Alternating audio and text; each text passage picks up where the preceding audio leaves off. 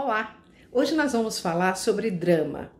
Você se considera dramático ou convive com alguém que faz drama para tudo? Eu conheço várias.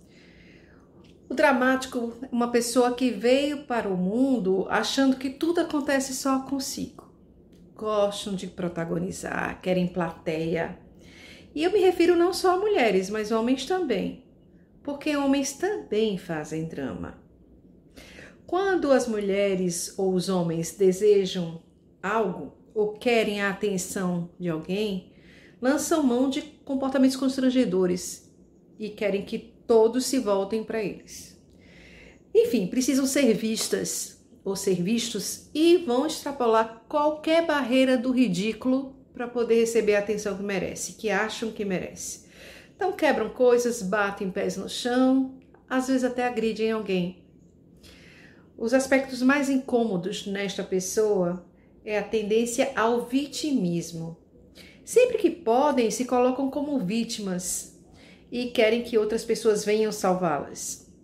Fazem com que suas queixas sejam maiores do que são, só para poder sensibilizar alguém. Apresentam tendências depressivas. Mesmo que estejam felizes, eles é, conseguem nutrir sentimentos tristes, mas para estas pessoas, sempre há alguma peça faltando em suas vidas e se sentem infelizes com este vazio. E o que é pior, se incomodam com a felicidade do outro.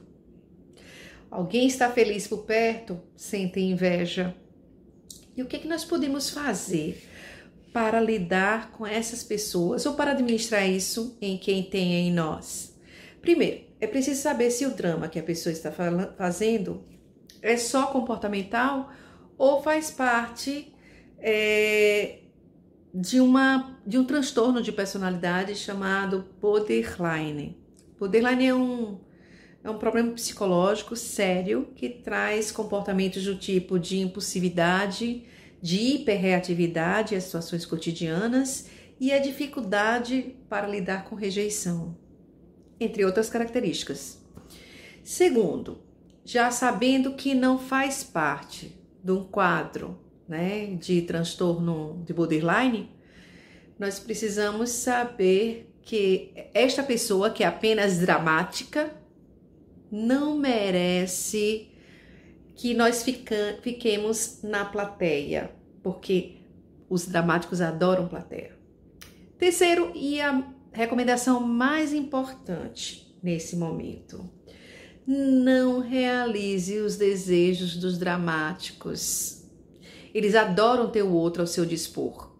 Então, para isso, as pessoas que convivem com dramáticos não podem se sentir culpadas a essa convivência, pois, inevitavelmente, é, o culpado vai querer atender o desejo do dramático para se livrar da sua culpa mas esse drama nunca cessa, então vai estar sempre entrando em novas culpas.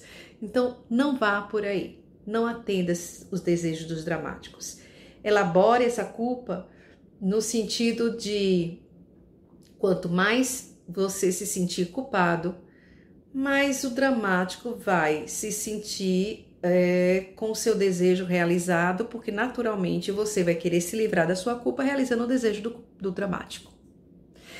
Então, até qualquer hora com um novo tema. Tchau!